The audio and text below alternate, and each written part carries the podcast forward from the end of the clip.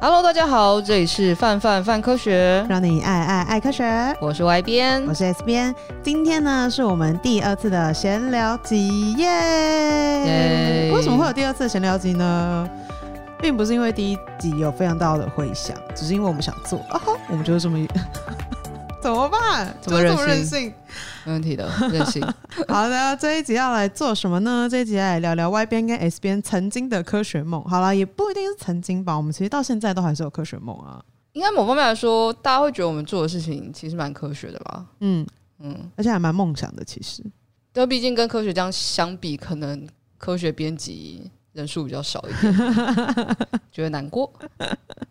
那外边之前有想要当科学家吗？小时候？从蛮小，比如说国小的时候，嗯，就蛮想当太空人的。啊，然后结果近视了，因为小时候就没事干，都在看书，嗯，听起来很乖，但是就真的没事干，都在看书，然后就看书。那时候家里还没电视，然后那时候就看书看到近视，然后然后老师不知道是想要，老师不知道想要玩你，还是他很认真，他就说：“哎，你近视喽，不能当科学家喽。”就。大哭，老师为什么要做这种事情？到底，然后到了国中的时候就开始学，国中开始学就是比较有系统的。科学科目嘛，嗯，然后国一的时候学生物嘛，嗯，生物成绩蛮好的，嗯哼，然后于是到就觉得，哎、欸，我应该可以成为科学家吧。然后国二的时候就被理化打趴在地上，哎、欸，我懂，我的我的求学路程差不多也是长这样，对。而且国一的时候就觉得，我觉得我生物挺好的，啊，自然有什么难的呢？然后到理化说啊，拜，完全被打趴，就是很种你有一种眼睁睁看着科学大门在你的眼前就是关上，就轰隆一种。但我还是挣扎，哎、欸，我其实挣扎到了大学了，嗯，因为我到了高中的时候，那我那时候高中的时候国文很好，嗯。嗯，就是很好，就是也没有到很好啦，但是就跟别人比起来，就相对来说比较高，然后只考跟学测都可以顶标的那种。他拐弯抹角在炫耀，但其他就比较烂，其他就还没没有那么好这样。嗯、然后，但是因为真的蛮喜欢，真的蛮喜欢自然科学的，嗯，然后后来就硬跑去念了三类组。然后后来应考了，就是跟生物相关的科系，这样啊、嗯，然后进实验室做了实验，然后突然发觉，就是 自己好像没有那么擅长做实验。然后科学家的日常其实比大家想的还要枯燥、无聊、朴实无华一些。等一下，我觉得我们要被科学家打。没有没有，如果你习惯的话，我觉得蛮好的。然后你会觉得自己。可能是在你在做的事情，就比如说你真是博士或博士后，或者是你真的之后开始往下做研究的时候，嗯，你所知道的事情，真的可能是全世界就只有你知道的事情。然后，哦，那种感觉真的是挺好的。嗯，但是那时候就会觉得，尤其尤其我上的又是不分系的，嗯，学系，嗯，然后就会嗯必修很少，然后选修很多，然后就发觉你课都乱选，然后后来后来就。我们西藏办展览，就会发觉，哎、欸，其实我相对来说蛮喜欢，嗯，广泛的去传达科学知识，嗯，然后什么事情都想要知道一点，但真的要往下的时候，好像会 K 住。然后后来摸了一下自己的属性，觉得哎，那应该蛮适合做，可能会做科学传播吧。然后后来就跑去念科教所了。我是摸了一下自己的属性，觉得很陶渊明。饿肚子的部分吗？不求甚解的部分，那就没有啦。你也会是在那知道当下想知道，就哎，我想很想知道，比如说微生物学，哎，晓得这个微生物怎样？它是阴性菌还是阳性菌？嗯、然后它会有什么特性？它被用在哪里？然后再往下说，嗯、那我们多做一下这个细菌的，就是呃研究好不好？嗯。大概长这样，对对对对对。但因为我是乖学生型的人，所以就是你这硬要推也不是不行。但是后来发现这边蛮好玩的，所以就长现在这个样子了。啊，我小时候很想要当天文学家，然后但是想要当天文学家的原因很简单，就是因为小时候很喜欢看星星，然后我睡不着的时候就会爬起来看星星。然后有的时候会看到那种颜色很特别的星星，比如说红色星星啊、蓝色星星，然后我就觉得哦。我这么小，我就可以辨识出这些星星，我一定有什么，就是我不知道天赋奇才之类。然后后来发现没有这个颜色，大家基本上都看到。可是大概就是幼稚园的阶段吧，然后你就意识到自己可以看到不一样颜色星星，然后就觉得我一定身负重任，我一定就是要成为天文学家。然后等到后来慢慢发现说，没有天文学家才不只是要看星星，就是他们得要去研究这些星星的时候，就觉得呃有点难度，而且他们呃看到的东西都是讯号。对。因为那个时候，就后来会去那个什么天文馆之类的参观啊，然后就会发现哦，比我想象中的难。可是我一直怀抱这个梦想，大概到国中吧。然后国中基本上也是在物理那个地方被打趴之后，就觉得呃完全不行。那真是理化打趴大家，真的就是，而且那个是一个很明显的 gap，因为老实说，我其他成绩也都还可以，对，然后就会瞬间有一个咚啷掉下去，就是我基本上数学跟理化都很不好。对，然后就会是一个还蛮大的坎这样子。可是还好，我到后来都是基本上就常常会跟其他，就比如说饭团讲说，虽然就是数学不好，但还是会努力的想要了解它。对，我觉得还是有怀抱学习热情啊，但有没有学习成果就很难说了。可是像现在，其实随着时代在变化，其实也有越来越多人在倡导所谓公民科学家的概念。但是最近，就我今天才刚知道这个新闻，就是今年七月的时候，就他们有个新的新闻，是公民科学家发现了古老的棕矮星。为什么会有公民科学家呢？就是其实是很多人，就他可能对科学非常非常的有兴趣，然后可是他本业可能不在做这种，可是因为现在的科技啊，然后资讯非常非常发达，所以他们就可以用自己的方式去参与这些计划。然后像最近的那个，就是他是有一整组的科学家跟公民学家，就同时发现，然后他是在找那个太阳系的第九行星计划。大家还记得第九行星原本是什么吗？第五元素。不是不一样的东西，开始哦。第九行星原本是那个嘛，是冥王星，然后后来冥王星被打打下去，这样听起来有点惨。就是他也不是打，他只是分类改变之后，他就。就有点微妙，这样对，它就变成它就不算是行星了嘛，矮行星，没错。那他们现在就有在找，就是第九行星。然后这一颗所谓的棕矮星呢，是由他们发现，然后他们在那个《天体物理学》这个期刊上面就有发表这个结果。公民科学家怎么找到的呢？他们是使用 NASA 的广域红外线巡天探测卫星，也就是一个卫星，它的卫星名称简写就叫 WISE，W-I-S-E。他们就是一张图片一张图片去比对，就是星空中移动的物体。然后发现说，哎，有那个运动看起来好像很像棕矮星的，就是星体这样子。然后于是就是交叉比对之后就发现，我觉得其实蛮有趣的，就是你可以用一种比较曲折的方式，然后还是可以接触到你原本喜欢的东西。而且某个程度上，其实他们非常重要，因为就会是有的时候有很大很大的数据的时候，你会需要这些就是大家齐心合作，然后才有办法去呃分析它或者是理解它。嗯，然后像是也有其他公民科学家，我觉得也蛮有趣。像有个是数鸟的，我还要不要跟大家分享一下这个？然后每年新年，如果你觉得倒数很空虚，嗯的话，嗯、就可以跟着新年数鸟这样子。那台湾其实有蛮多公民科学的计划，嗯、然后也蛮多领域的，比如说有鸟啊，有鹅啊。那我们站上其实呃也有文章，也有个入口网站，就是如果大家对于诶自然生态有兴趣，然后开始渐渐觉得。比如说跟刚刚 S 边一样，就是觉得自己有不一样的眼睛。你为什么这样笑？我没有笑啊，对对，我没有笑，因为我觉得眼睛蛮重要。因为我自己大学的时候，我是真的很想要当那种，就是像 T 边一样，就是机会很容易可以认树、认鸟、认昆虫的人。然后，所以大学的时候其实修了很多课，然后我也是保育社的，就是去参加社团了。哦、嗯，但后来就是在上树木学嘛，你就要你就要 认学校里面的树嘛，嗯，你就发觉你在用背的，你不在用认的，对，所以有那个眼睛非常重要，就是没有那个眼睛就没有那个眼睛。有时候我还怀疑我同学是摸那个树，然后那个树告诉他叫什么名字，才没有这种事情，就是你摸那个树干，然后他就说我是台湾栾树，我是台湾栾树。的这种感觉，我觉得这要给大家。可是鸟眼睛就告诉你说我是红背竹雀这样。嗯，我没有那个眼睛。这边要给大家一点就是背景资料。为什么就是刚刚特别提到 T 边呢？因为 T 边基本上是我们家心动的百科全书。就是大家每次出去的时候看到什么就是奇奇花异鸟，然后就拍下，然后传给他说：“哎、欸，T 边 T 边，你知道这是什么东西吗？”然后 T 边很神奇的事情，他大部分都知道。对，然后所以有有时候我们常常出去的时候。就基本上外边跟 T 边会进行一个，就他们互相在认东西，然后大部分会是 T 边认出来，然后跟 T 边也会在这个方面 常常吐槽。我觉得他有时候太严苛了。但是你上次就有认出来那个在台大的那个花哦，你说那个碎花棋盘胶？对啊，你知道台大的有时候台大，因为中心也是，就是啊，这个事情到底能讲还不能讲？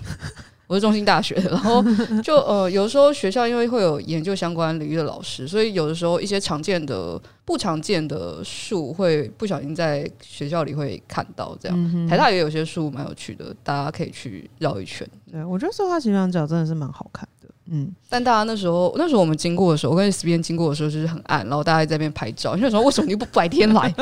没有 get 到哎、欸，不知道，可能是夜游团吧。所以有眼睛很重要的。没错，可是其实对于一般人来讲的话，会觉得我们现在在做的工作就跟科学还蛮息息相关的。那像是外边的话，为什么我一开始会想要进来这边工作？怎么怎么办？一下子就感觉像在面试。突然好沉重。你为什么想要来我们这边工作？你对我们公司有什么样的期待？没有啦。因为其实，因为老实说，我自己在就是 IG 上面的时候，就常常会跟小朋友聊天，然后有很多小朋友都会就是说，就是很想要进来啊，然后怎么怎么样进来，然后但是因为我们的实习计划什么的，不是说每天都有嘛，就是会有就是周期性的，嗯，然后就会想要跟大家分享一下，哎，为什么我们一开始会在这边工作？因为其实我们。成员的组成也蛮多元的。那像外边自己的话，为什么一开始会想要来这里？那时候我念科教所的时候，我做的计划是科学传播有关，但是那时候是做电视，嗯，然后科教所嘛，就有一些比较在对人的呃一些跟科学传播有关的工作，诶、欸，不是工作啦，计划。但是因为大那时候大概几年，二零一四年，我们都知道，就是后来最大宗的。这这讲起来好硬哦！最大众媒体传播渠道其实是网络，呃，那个当下其实，在网络上面做比较多科学传播的事情，好像也没有其他地方这样。现在也没有多到，也没多几家啦。我觉得你刚刚是因为用了“渠道”这两个字，所以渠道渠道 没有对白话文一点，就是大家都开始看网络，不看电视，没错，也不听广播了，也不看报纸了。科技部二零一六年调查。因为在二零一四年的时候，电视跟那个电视跟网络使用的时数就是出现了黄金交叉哦、嗯，然后我们都知道这个趋势不会再回去了嘛，嗯嗯，所以那时候就觉得，哎，无论如何，如果你要做科学传播，你的趋势一定是在网络上面。然后那时候那时候的主编是 Z 编，嗯嗯，就子君，然后就跟他聊，然后那时候正好是第一代实习计划，啊、然后就在二零一四年的时候进来了，嗯。我还记得我那时候也是来实习，然后那时候就是死拼活拼，想说我一定就是我大学要做什么东西跟科学有关系，因为我后来一路的求学过程都非常文组，就是我高中的时候是读一类的，然后大学的时候是读教育系的，就是本身就不管是你学的东西，然后学的内容，其实都还蛮文科的。然后那时候就想说，不行，我如果这个阶段我再不从事各种跟科学有关系的东西，我一定这辈子就不会再碰。然后那时候就拼死拼活的要进来。所以我还记得 讲人家跑接赛了。哎，我那时候很努力耶，而且那时候超级就是内心超级彷徨的，就会有一种我觉得我没有办法说服这间公司，就是光是实习生这件事情，我就觉得我进不来了。不会啦，你很棒啊！然后我记得那时候在做那个实习，不是也要做履历嘛？嗯，然后就是那种有一种你死拼活拼都要告诉人家说我有多喜欢科学这件事情。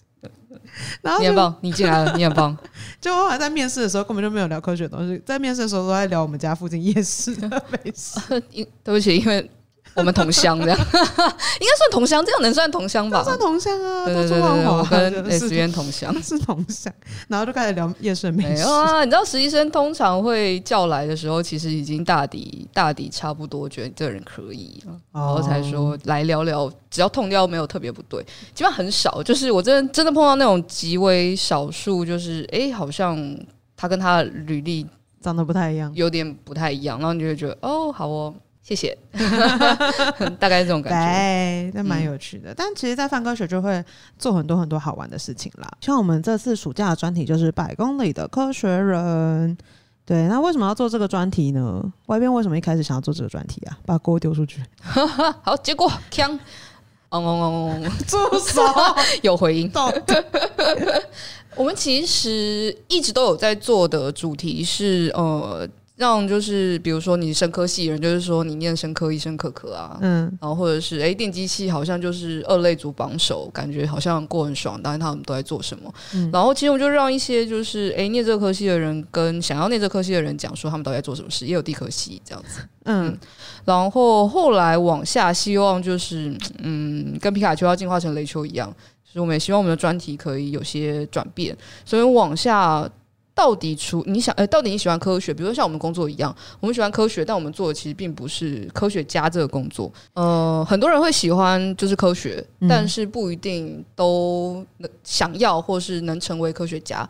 但其实在这方面，职涯还有非常非常多的选择。所以我们这次专题想要呈现，就是诶、欸，这些工作跟科学很有关系，但还不一定是科学家。那或许你看到了，觉得有感觉、有兴趣，可以现在 right now 就开始往那地方狂奔过去试试看，这样。对，以上是官方版的介绍。哎，干嘛？真的是这样？我真心这样觉得，好不好？哪有这么官腔？很官腔，刚刚听起来明明就是真的吗？官腔，对，我觉得很棒啊！私信是我们可以借这个机会认识这些人，就没有比较 不官腔，真心。对啦，就真的是发自内心觉得科学这件事情是很好玩的，然后也会很想要借由这些内容，然后把更多人推坑到这个里面来。那像我们这次呢，专题里面就有介绍很多很有趣的职业，像是那个器官捐赠协调师，它其实就是呼应我们之前也有一个戏剧就在讲这件事情，就是生死接线员。嗯，那那个时候好像是外边去采访的吧？那时候是我跟我们家的作者维伦，然后一起去访了，就是亚东医院的器官移植委员会的潘景惠协调师。那大家会觉得，诶，器官捐赠就是器官捐赠，为什么中间还会有协调师这个角色呢？比如说前阵子有些案例，就会是，诶，判定脑死之后，我们好像想象就是，呃，判定脑死，那就家属同意捐器官，然后就摘器官，然后就塞就器官运送到各个地方，然后事情就结束。但其实没有这么简单。就是对于面对家人明明还活着，但是呃就要决定这件事情，其实中间是有非常多的挣扎跟纠结的。那协调师的工作，一方面是支持家属，然后告诉他们就是，诶，器官捐赠是怎么一回事，然后脑死是怎么判定的。那如果同意捐赠的话，协调师还要就是做各项的资料登录。然后去看，就是诶，到底比如说他的眼角膜现在排排的顺位是谁在前面，然后去跟这些等待者做就是配对的顺位顺序，然后通知就是在第一顺位的医院说就是诶，是不是可以接受器官？那你会想象这中间时间非常短，那协调师做的工作其实还蛮多的，等于是它是一个很需要同理，然后又需要非常非常多专业知识的一个工作，对不对？有些就是有些医院不一定都每个医院都有协调师这个工这个角色或这个工作，嗯、那有时候会是由社工去处理相关的呃业务这样子。嗯，嗯，那如果大家对于这个工作有兴趣或想要知道更多的话，我们这上有一篇文章其实都在讲器官捐赠协调师的工作是什么。那大家当然也可以看看，就是这部戏剧叫《生死界线员》，因为他们其实就真的找了我们刚刚讲的呃警会协调师，他去当这部戏的顾问。那讲完了，刚刚就是相对比较沉重一点生命相关的话题，我们要来跟大家聊一聊，就是这一次我为专题特别去采访的文章，是一个我非常非常非常向往的工作，叫做鲸豚观察员。就是当初听到这个字的时候，就会觉得天啊，太幸福了吧！我就是一天到晚在外面，然后在海上，我就可以看到鲸豚，觉得哦，好快乐，简直每天看到它这样，对梦想中的工作。可是就是其实是去采访完之后才发现，没有，事实不是这样。但是他是。呃，我采访的这位金童观察员其实是香港的金童观察员，然后他原本在做的工作，其实哇，真的是跟各种就是我们想象中理科没什么太大关系。他之前是在做会计的，后来是因为他去打工度假，然后。就是因缘际会之下，就是想说他其实很向往，就是一直在户外的工作，然后就是接受朋友的推荐，就去参加相关的训练。然后我们刚刚不是说，就是乍想之下会觉得金豚观察员好像会一直看到鲸豚嘛？可是其实对于他们来讲，这有点纠结，就是。看到鲸豚并不是一件特别好的事情，为什么？是因为他们其实会在一些就是海上的施工场所，就是做观察的动作。所以，比如说像是呃离岸风电的施工啊等等的这些工程的那个噪音非常非常的大，所以其实会干扰到他们的作息，就是鲸豚的作息。那鲸豚观察要做的事情呢，就是他们要远远的，他们如果看到有鲸豚，可能诶。即将要进入施工区域等等之类，他就要开始去提醒他们说：“哎、要注意哦，就是我们现在还要不要继续施工？然后或者是我们要怎么样，就是采取不一样方式的施工等等。”他们就要去提出很专业的意见，这样子对。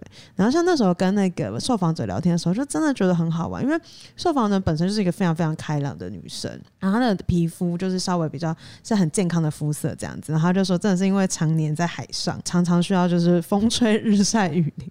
可是因为他就是非常非常爱鲸豚，所以就是做了这样子的工作。问他说：“你有没有之前想过就是进入这样子的行业，其实完全没有，因为等于是可能之前学的专业就跟这个东西没有关系，然后等于是也是一个因缘际会之下就突然转换了跑道。那现在在做这个事情，某个程度上其实跟所谓的科学人，我觉得扣得蛮紧的。然后他也会就是接下来也会常常去做一些呃保育相关的知识啊、培训啊等等的，就是越来越投入到海洋生态的这些相关的领域。所以就是当你的心中有热情的时候。后，其实你在哪里，你都可以就是找到你的方向，我觉得蛮好玩的。然后另外一个真的是啊，说起来就羡慕嫉妒恨啊，就是外边呢，都是他去采访林犬员，林犬员真的是哦，梦想中的工作。访完之后，基本上蛮想转职的，真的想转职哎，你就会看着哇，他们那个犬舍，然后每只狗狗都超级可爱，然后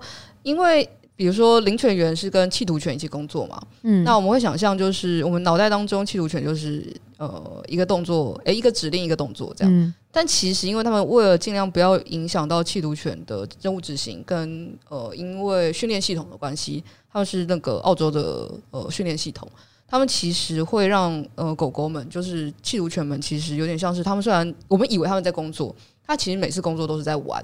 要让他非常有成就感，要让他觉得这件事情超级好玩，然后他要玩好几年都不会腻。所以狗狗的个性其实都是很活泼的，然后相对来说，其实也不会让你觉得就是他们感觉很拘束，你就觉得哎、看到他们真的很开心很快乐，然后就觉得我好想当狗，也也好想当领犬员这样。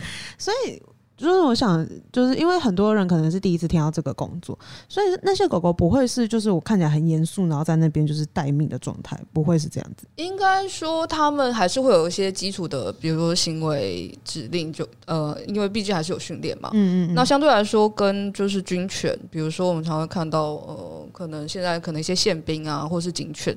相对来说，他们的训练系统其实是有点不太一样的，因为工作任务也不太一样。那领犬员工作啊，其实他们不一定只有在我们想象到的机场，他们有时候其实也会去我们看不到的地方，比如说他可能是在机场，但是在机场的呃放行李的地方，然后也有可能会是比如说在港口啊，在仓储，甚至是在邮务，就是在邮局去找，就是可能有风险的包裹这样。嗯哼嗯哼，那像那个时候你去的话，你看到几只狗狗啊？哦，哎，那时候我记得好像十二到十四只吧，然后他们在犬舍就这样一排走过去，有些会看你，然后有些会想要扑上去跟你玩，那有些就很冷静在旁边，就一副就是我知道你要来干嘛，什么？他怎么会知道你要来看透就是这一切的感觉？他才不会知道你要来干嘛。然后有一件很浪漫的事情，因为应该说还没有去之前还没想到，就是他们其实是一个领犬员配一只弃毒犬，嗯嗯。然后呃，配对方式有点像是他们在他们会经过同一个训练期，嗯，然后由就是训呃他们会有训练员，然后训练员再去针对狗狗不同的个性跟可能呃领犬员不同的性质跟属性去帮狗狗跟领犬员做配对，嗯，然后他们配对之后，这只狗狗执勤大概会执勤七到八年左右，嗯，那这段时间它就是跟这个领犬员一起工作，然后就只有这一个领犬员，领犬员也只有这一只缉毒犬。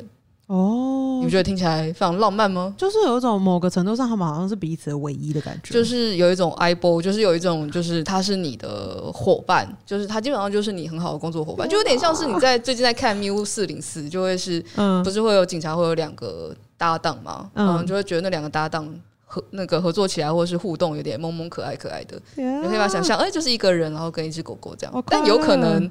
也把这件事情想的，我不知道有没有美化这件事情啊。但当下看到领犬员跟缉毒犬互动，其实感觉还蛮好的，嗯。而且他们就会说有一个很好玩的地方，就是因为你要让狗狗觉得这是一场游戏，嗯，这件事情很好玩，嗯，所以就会是他们在训练的时候，训练员会把他们带到人多的地方，然后你就要很用力的、大声的去夸奖，就是气毒犬，说你好棒哦，你怎么这么厉害？然后你必须要把那个词一丢掉，因为如果你不这样子。没有这样的反应的话，其实缉毒犬就会感受不出来，就是哎，我这样是刚做对了吗？哎，是发生什么事了吗？对对对对对，哦，所以要给他非常非常非常多的正向回馈，对，要给他回馈，要让他知道，就是哎，你这样做很棒。我觉得我还是比较想当狗本人，我觉得当狗本人好快乐。我我觉得都蛮棒的，对，你就想要对那个狗狗来说，就是其实是一个。玩很久的游戏，这样、啊、也不是玩很久了，就是对他来说，每次执行任务，其实你要让他觉感受到，就是哎、这件事情是有成就感，他是喜欢这件事情的。我们有没有办法把这种东西套用在我们每天工作的工作吗？对啊，但我们是人，就是那我们就彼此彼此称赞。就是你每次编完一篇文章，然后我就在旁边说：“你真的是很棒，外编，你怎么可以这么棒？你真的是个很优秀的编辑。”这样子，这样会有用吗？哎、欸，那我们来试一个礼拜，然后下礼拜告诉大家结果怎样。但我觉得 T 编会想说你们神经病吗？T 编想说开什么玩笑？我撑了整个网站，你们就编了两篇文章，就还没给我。没问题，我们就想要讨拍的时候就 AS 编。我们就彼此给彼此。我刚刚写了一封很棒的 email 给老板呢、欸，到底你好棒哦。然后另外一个我觉得呃蛮有趣的点是，因为缉毒犬的工作，其实你就想象它是去找毒品跟一些就是有风险的物质嘛。是，然后想说，哎、欸，毒品跟有风险的物质，其实比如说我们都会呃以前做实验的时候都会打，比如说像 GC-MAS，嗯，然后就会知道就是哎、欸、这个东西里面就是看到 peak 就知道它大概有什么成分。那想象就会是，哎、欸，之后人工智慧出来，或者是我们的仪器越来越先进，可以带着到处走的时候，那气毒犬这个工作，或是领犬员带着气毒犬的工作，不就可以被机器给取代吗？嗯。但后来就是聊了以后才知道，其实这件事情并没有那么容易。一方面来说，就是气毒犬能做的工作，呃，包含很多层次，然后那些层次有些是可以被仪器取代，有些很难。那有些仪器可能不好带。那有些东西可能是它必须要因地制宜，就会是诶、欸，现场有现场的味道，可能机器比较不容易去区分这件事情，所以相对来说，弃毒犬的工作要被仪器取代的话，现在这个阶段可能没有那么容易啊。了解。可是像他们一开始会选就是狗狗来当担任这个工作，其实感觉也是有一些思考过后的结果。感觉如果是猫的话，完全就不能做类似的事情。然后的话就会是 I don't care，I don't care。你要我干嘛？我是我要干嘛？不是，就是，而且我们跟狗狗，猫是不是不吃？就是你好棒哦，这一套，他们自己会就是内建，就是我就是很棒，我是世界之王的这种。我我真的看不懂猫在想什么，我也觉得非常之困惑。这样，就是如果是猫咪的话，嗯，你要想象比较像那个吧，就比较像卜卦。就会是你带的东西到他面前了，然后然后看他点哪一个，就是手这样左摆右摆，就哦，带左边这个吧，感觉有点难协作，就是我们还是依依赖狗狗好了，蛮有趣。但因为像这次就是呼应这个专题，我们也是有做那个动画，然后我们也有诶、欸，是动画，有动画，对，我们做了两支动画，一个是在讲就是呃。各个女科学家，然后也有在讲，就是所谓的斜杠科学人。我觉得斜杠科学人这个概念，我就还蛮喜欢的。像我就硬塞了我的偶像，就是达文西先生，不是 In h o Ten，。对，基本上 In h o Ten 是我偶像，邪教。哎、欸，印和田真的很棒哎，又回到埃及的话题。嗯，但硬和田真的很棒，你知道他有多优秀吗？就是他是，就是撇开你就是《神鬼传奇》的那一套，硬和田真的是个伟人。就是他在他们那个年代，就基本上他是一个，就是他很会草药，然后所以后来就被奉为医医学之神这样子。然后基本上就是所有的东西他差不多都懂一点，因为他是宰相嘛，所以他什么东西他都会懂一点。然后你知道他为什么一开始会盖金字塔吗？就是他一开始是法老想吃肉粽，不是。以前的金字塔不长那样，以前金字塔是阶梯型的，然后所以基本上就是法老刚才讲说，哎、欸，我做梦的时候梦到阶梯之类的，然后他就跟他描述那个金字塔的样子，然后然后他法老要左塞尔，然后左塞尔就跟他讲这件事情，然后硬核田就好没问题，王我帮你造出来，然后于是乎他就造了真爱，对不对？是真爱啊，然后他就造了就是全埃及就第一个金字塔，所以他一开始金字塔长那样，然后后来的金字塔慢慢又有不同的形状，你看他凭空他就可以把就是。这真的是要风得风，要雨得雨。我要金字塔，我就有金字塔，超爆神奇。然后我觉得像达文西也很厉害，因为像我们常常知道达文西，他就是一个非常优秀的画家嘛。然后可是他其实也是呃做了非常非常多的发明，像是有点类似直升机的概念啊，然后滑翔翼啊，然后他也做过坦克相关的设计。然后他其实是一个非常。呃，主张和平的和平主义者，然后可是他会常常会他，因为他对机械非常非常的有兴趣，所以他就常常去研发一些新的发明之类的。然后我觉得我很欣赏他的一点是，他基本上没有在想说我到底可以做什么，不能做什么。因为像他其实也，因为他画画，所以他曾经解剖了非常非常多的人。那时候我觉得听起来蛮 creepy，很像什么变态杀人魔，但就他没有，他没有杀人，他就是把就是尸体拿来解剖。可是那时候看起来也像什么神秘的组织，就他会偷偷去那种停尸间啊等等之类，然后去解剖尸体。然后为什么要解剖时，他其实就要看他的那个皮肤，然后他的纹路、他肌理这样子，然后可以让他更好的作画，然后了解人类。就他的，你会觉得他在学任何东西，都并不是因为说这个东西是，比如说是文科是理科是什么东西，而是我就是想要知道这些，他为什么会长这样，然后有一种非常非常强烈，然后永无止境的好奇心。我觉得某个程度上，对我来讲，所谓的科学人跟科学家，他其实就是拥有这个特质，就是我有好多好多的问题，然后我想要去解答这些问题，那于是我去做研究。所以就会一直想要安利这个概念，怎么办？听起来又很像什么？很官腔，很官腔。但没有啦，我们真心这样认为。然后也希望就是，的确大家不要被文理科束缚住。比如说在泛科学，呃，跟泛科内容有关的呃编辑们，或者是影音呃部门的同事们，是其实也是文理科都有，然后也有比如说哎、欸，公社系啊、土木系啊、教育系、生科系。什么科系都有，对，没错。如果你觉得我们刚刚的那个团队阵容里面没有你的戏，那就表示对，你可以之后可能有加入我们的机会。就是大家就是不要为这些东西限制住，因为其实常常会有一些就是在 IG 上面就会很多饭团问我说，就是 S 边 S 边，就是比如说我数学不好啦，然后或者是比如说我的。呃，我的理科可能我生物很好，然后其他不好，我这样是不是就不能读二类或读三类？第一个是我没有办法知道这种问题，哦，这是你的人生，我不会卜卦。然后接下来就会是对我来讲，我真的会觉得相对而言没有这么多的限制，就是只要你想要往那个方向去走，就是你即便走了 A 一个看起来比较不一样的路，它终究还是会到达那个方向。就比如说现在的话，我就会。就是有一种，就是虽然我很文，虽然我啥都不知道，但我还是可以蹭在科学的边，我觉得很快乐，大概这种感觉。对，就还蛮有趣的。哇，就如果大家有兴趣的话，就欢迎看看我们这次的专题《百公里的科学人》。没错，以上呢就是本集科科废话的节目内容。就是我们任性的说的第二集了。如果你很喜欢我们的闲聊的话，可以留言告诉我们你的想法。如果你觉得留言区没有办法抒发完你心中的小宇宙，也可以去 IG 找我们玩哦，SBN 都会回讯息。那很欢迎大家给我们各种回馈。那我们就下期见喽。拜拜。